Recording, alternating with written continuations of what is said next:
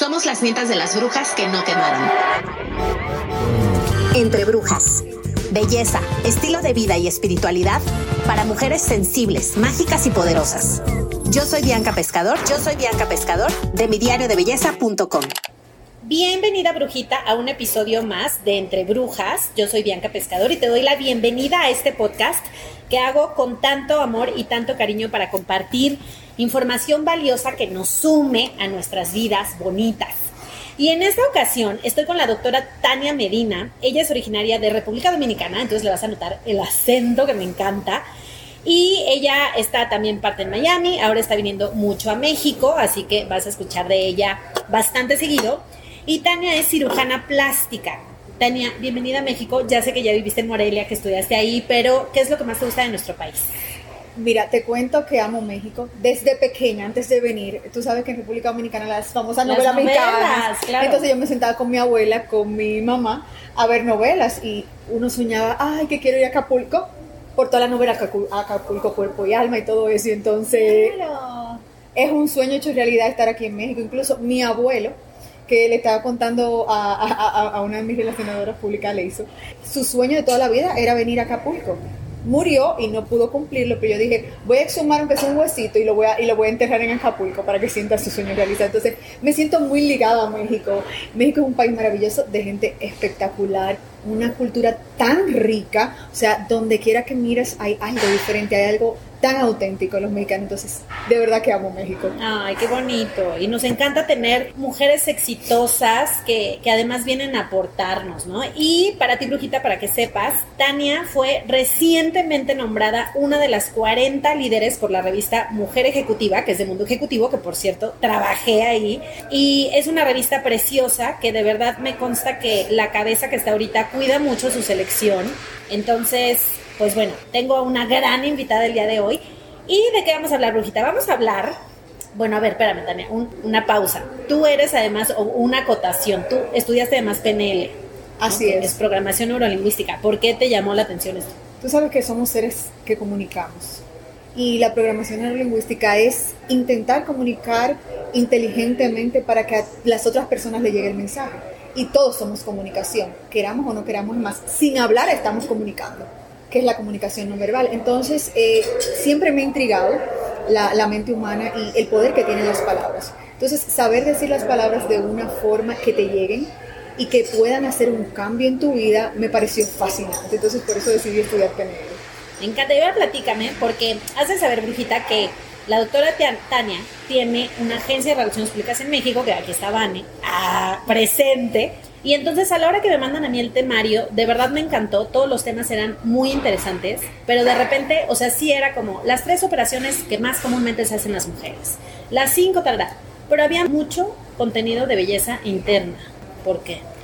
Mira, nosotros somos seres holísticos. Incluso la Organización Mundial de la Salud se dio cuenta y había una definición totalmente diferente de salud. Ahora, la salud es el completo estado de equilibrio físico, mental y espiritual. Somos un todo.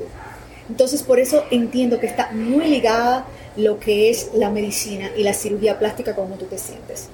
Porque no podemos reflejar nada que no tengamos dentro.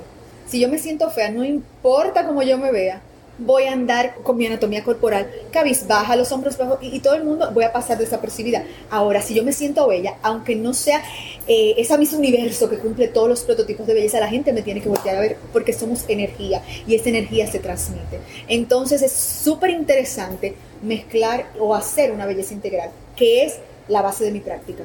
Yo siempre trabajo a todas mis chicas, a todas mis pacientes, primero la parte de salud mental, tengo un equipo multidisciplinario en el cual tengo psicólogos y psiquiatras especialistas en autoestima y amor propio. Luego entonces pasamos a la cirugía plástica cuando la paciente esté ya lista y si nunca está lista no se opera. Porque para mí es más importante una paciente feliz que una paciente que viene a mí por razones equivocadas. Muchas pacientes vienen, bueno, ahora me voy a operar porque mi esposo me engañó.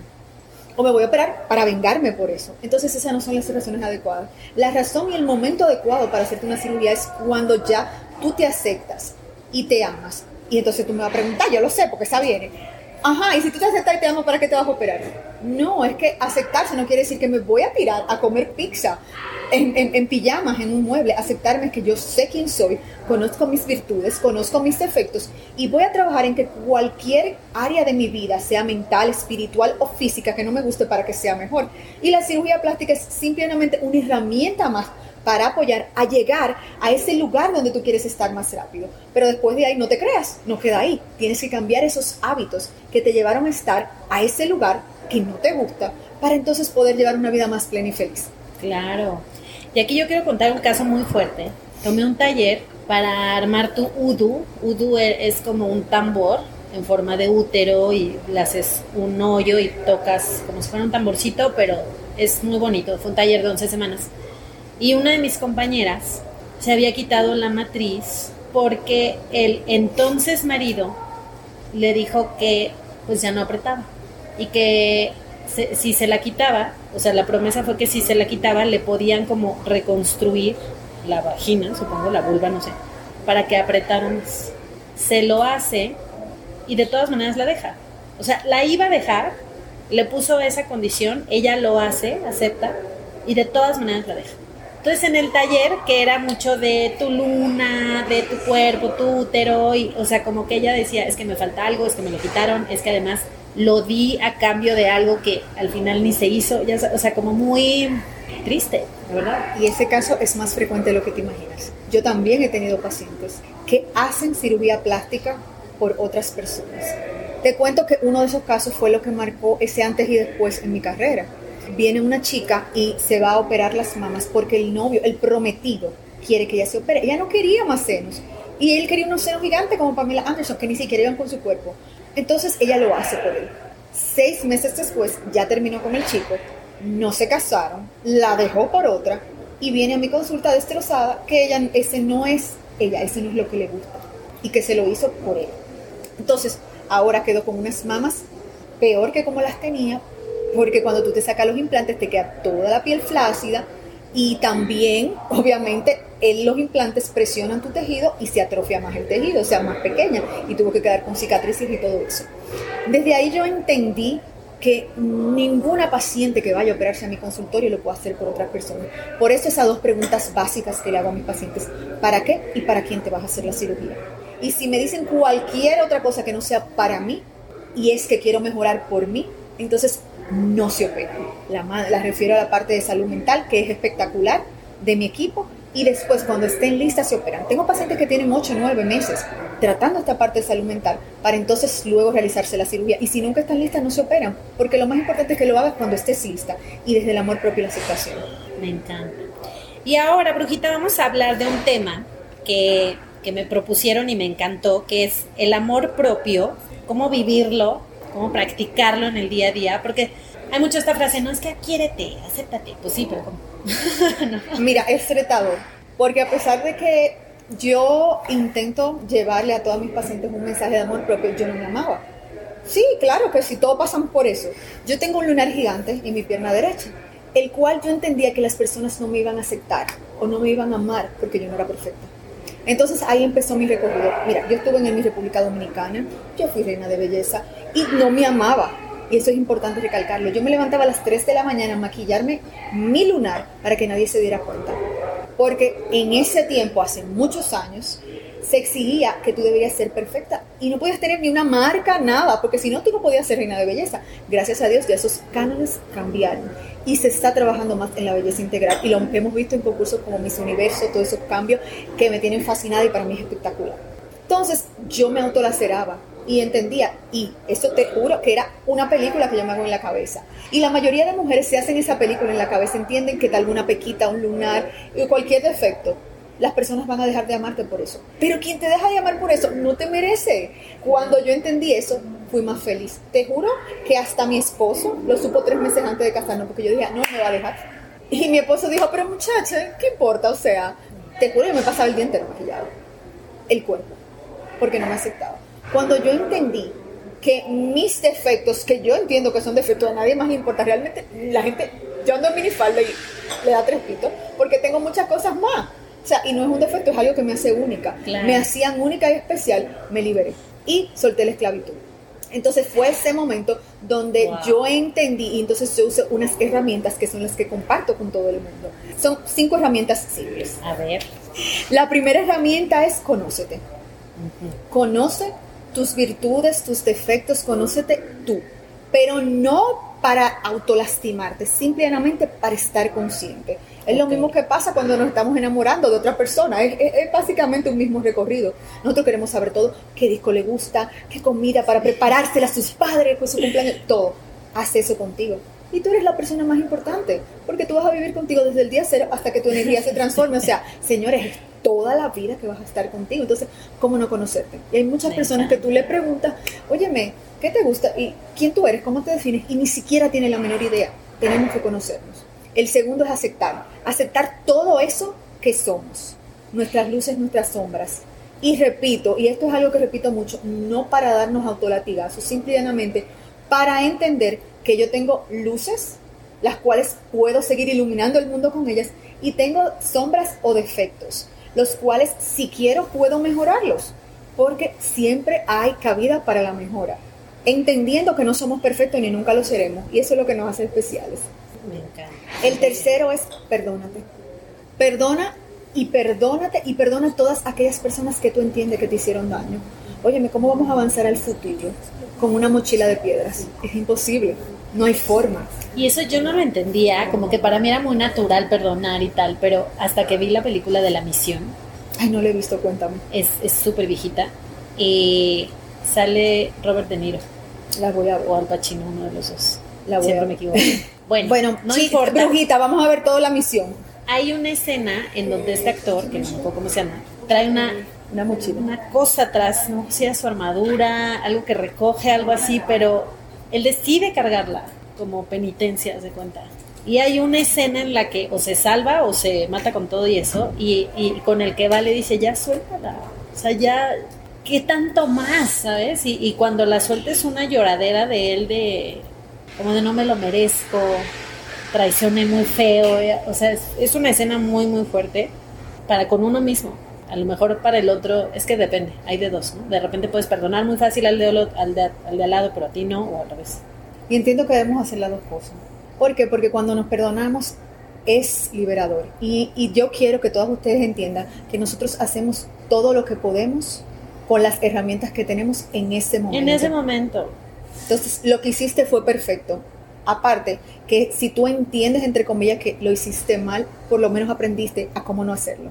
Así que vamos a soltar esa mochila y a seguir adelante. También debemos perdonar a todas aquellas personas que entendemos que nos hicieron daño. Porque imagínate beberte un veneno y pretender que otros se envenenen. Óyeme, qué difícil. La realidad es neutra. Nosotros le damos la connotación. Yo puedo pinchárseme una llanta y tomarlo de dos maneras. Una es, ay, gracias a Dios, seguro me va a pasar algo peor y tomarlo de la manera de la gratitud. O arruinarte del día. Concho, ahora yo llego tarde, qué mala suerte tengo. Todo wow, pasa, todo me pasa a mí, estoy salada. Exacto. Entonces, mira, una misma realidad, dos vertientes diferentes. Una de la gratitud y otra desde la maldad, la ignorancia, la autolacerarte. Entonces, ¿qué diferente sería si tomamos todo lo que entendemos que otro no hizo mal desde, tal vez ni se dio cuenta? Exacto. Hay Sí, tal vez no lo hizo con conciencia, ¿no? Y aparte, quizás para esa persona eso no es malo, porque todos miramos al mundo desde ópticas diferentes. Sí. Y otra cosa, mira, yo tengo un amigo que es cara dura y él te mira, te mira co- como con un cierto gesto que tú crees que te está mirando mal o cortando los ojos, como decimos en República Dominicana, sí. Y no, es que ese es, él es muy expresivo. Cuando yo no lo conocía, yo dije, ¿y por qué él me corta los ojos? Es porque me mira mal. Y después entendí que es que es su forma de mirar. Mira como esa realidad neutra, yo creía que él estaba en contra de mí. Entonces, señores, vamos a aprender a soltar y vamos a vivir una vida más feliz. No es por el otro que lo tienes que hacer, es por ti. Me encanta. Y la herramienta 4, Y mi favorita, la gratitud. La gratitud es la llave mágica que abre las puertas de todas las bendiciones del mundo. ¿Qué tan diferente fuera el mundo si la miramos desde la óptica que todo lo que te pase es, que viene es por bien y porque tiene que pasar para tú moverte de ese espacio que estás atascado, de esa zona de confort? La gratitud es tan maravillosa que disminuye la depresión, disminuye la tensión arterial. Todo eso está científicamente comprobado. Y señores, ahora en tiempo de COVID, Más. ah, eh, no, espera, que eh, un un estudio científico súper interesante aumenta la inmunidad, porque te aumenta todas esas serotoninas que necesitamos y por lo tanto la energía y aumenta la inmunidad, que hasta para el COVID sirve la gratitud. Entonces, recuerda que donde tú enfocas tu luz, eso se expande. Si tenemos este cuarto, ahí hay cucarachas y ahí hay flores. Y es un cuarto negro. Y yo enfoco mi foco, esa luz, en las cucarachas, todo lo que vas a ver va a ser negativo. Ahora, si enfoco esa misma luz en flores, todo lo que va a ser es positivo. Y recuerda que somos un mundo de energía y vibración. Todo lo que tú mandes al universo, eso se te devuelve. Así Y es. eso, la ley de la atracción, eso es así. No te voy a decir que un día tú no amanezcas, que te sientes mal y ese día te quieres quedar Triste, pechurrada en tu cama, quédate. Claro. Pero no te quedes en ese espacio. Muévete de ese espacio a través de la gratitud. Yo personalmente tengo un diario de la gratitud. Escribo todas las noches de 3 a 5, dependiendo de, de si estoy más rápido o más lento. Pero es algo que nunca dejo de hacer de 3 a 5 cosas por las que me siento agradecido. Ah, ojo, no me hagan trampa, no pueden ser las mismas. Tienes que variar, busca en tu imaginación para que se amplíe todas esas cosas, porque ahora hasta por respirar hay que estar agradecido. ¿Cuántas personas con todo el dinero del mundo, con todo lo que tú quieres tener, no pudieron respirar y se murieron por el COVID? Entonces tenemos que ser agradecidos. El COVID vino a enseñar a la humanidad que debemos vivir desde la esencia y desde el ser y no desde lo externo. Y la quinta herramienta, que es muy chula, como decimos en República Dominicana, es muy linda, es date mimos. Haz lo mismo que tú harías por ese ser que tú amas. Un día ve a un spa, por lo menos una vez a la semana tienes que hacerlo. Ay, sí. ¿Quieres meditar? Medita. O no puedes pagar un spa. Oye, me hace una mascarilla casera y póntela. Claro. Píntate tú misma las uñas, dedícate tiempo. Tómate un café contigo en una playa, en un lugar tú sola, contigo, pensando. Ve, medita, haz algo que no te atreves a hacer, hazlo aunque sea con miedo. Todas esas cosas es maravilloso para ayudarte a tener ese amor propio. Pero lo más importante es que todas estas herramientas las hagas continuamente, día a día, aunque no veas resultados. Porque recuerda que nuestro organismo toma 21 días para crear canales neuronales, que eso se llama neuroplasticidad. Y toma luego dos ciclos más de 21 días para integrarlo. O sea que necesitamos tres ciclos de 21 días para adquirir un conocimiento nuevo. Que antes esto no se sabía, que teníamos neuroplasticidad. La neuroplasticidad es que nosotros sí creamos neuronas nuevas. Nuestro cerebro está en constante movimiento. Necesitamos esto y hacerlo con constancia, porque lo que no se hace con constancia no se puede lograr. Claro, sí, es como mi papá siempre decía, no, una mariposa no hace verano. O sea, si meditaste un día, ya estoy, no funciona la meditación porque me siento igual, no, pues lo hiciste un día. Mira, O sea, y la meditación es una herramienta maravillosa. Después que yo entendí que, señores, la meditación es el ejercicio del cerebro, disminuye el Alzheimer, disminuye, disminuye la depresión y todo eso lo pueden buscar. Hay 500 mil estudios para esto. Entonces, yo empecé a meditar. Yo creía, ay, ay, eh, la meditación es muy aburrida. Señores, es espectacular. Yo no dejo de meditar todos los días, de 5 a 10 minutos, los que tenga. Oye, si tú empieza con 5 y después vas a ver que tu mismo cuerpo te lo pide y te ayuda muchísimo. Wow. Aparte me encantó como lo pusiste, el ejercicio del cerebro. Yo, por ejemplo, soy súper fitness, o sea, yo diario al gimnasio. Y si no puedo ir, entonces me las investigo para andar en la ecobici todo el día y entonces digo, bueno, ahí, ¿sabes? O sea, y del cerebro, ¿cuántas veces no, No no procuramos hacemos. esa parte? Así y la es. espiritual. Así es. Y ahora vamos a pasar, Brujita, a un tema que también es muy candente, que es el autosabotaje. A veces sentimos que yo ya medito, ya llevo mi diario de gratitud, ya según yo perdoné a todos, pero de repente... Tenemos esa vocecita en el cerebro que te dice, mira, no, no sé, puedes. Que como enfada. En México le decimos chingaquerito, la voz chingaquerito. y yo Ah, bueno, la chinga chingaquerito. fuerte. Pero yo digo, ¿por qué le decimos chingaquito? Chinga muy fuerte. O sea, la oyes todo el tiempo. Ya sabes de, no te lo mereces, no es para ti, este síndrome del impostor, de alguien más debería hacerlo, alguien más lo haría mejor. Claro, y, y tenemos algunos tipos de sabotadores. Entre estos tenemos el perfeccionista, el que te dice, tú puedes ser mejor, tú no eres suficiente. Óyeme, esa ropa no te queda bien. ¿Tú no crees que pudieras hacer más ejercicio para verte mejor? O mira, tiene una espinilla, óyeme, qué fea tú estás. Ese es el perfeccionista. Y tenemos el crítico que obviamente critica todo.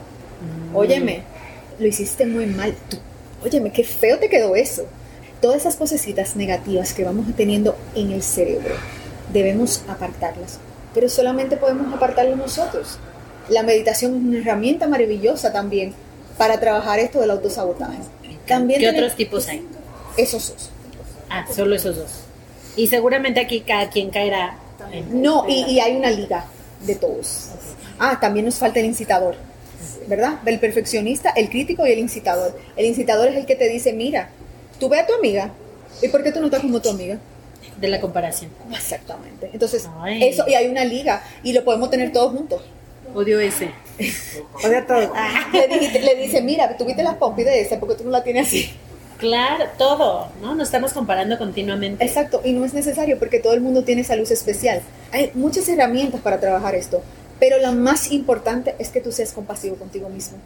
O sea, sí, es cierto, siempre podemos mejorar. Pero no quiere decir que donde estás está- estás mal. Entonces es muy importante entender esto. Hay que honrar ese lugar donde hemos llegado. Claro, y, re- y recuerda que lo hiciste con todo el amor y todo el sacrificio que pudiste. Debemos ser compasivos.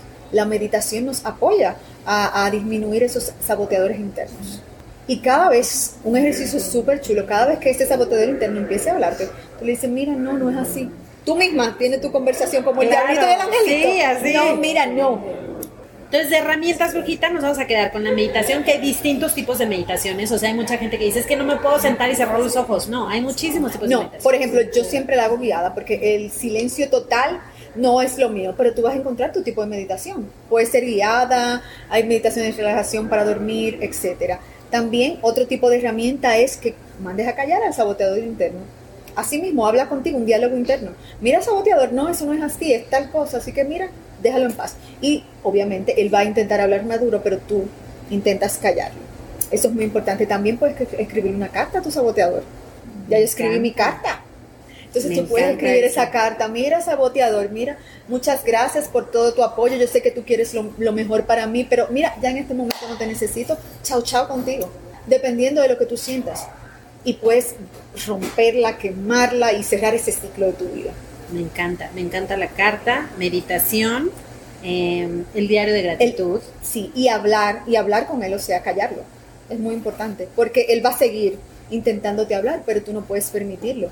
¿Por qué? Porque el saboteador va a intentar de que tú vivas desde el miedo. Y desde el miedo no podemos vivir. El miedo lo podemos utilizar de vez en cuando para impulsarnos. Siento miedo, pero lo voy a hacer. Pero no para, para frenarnos. Esto no puede ser.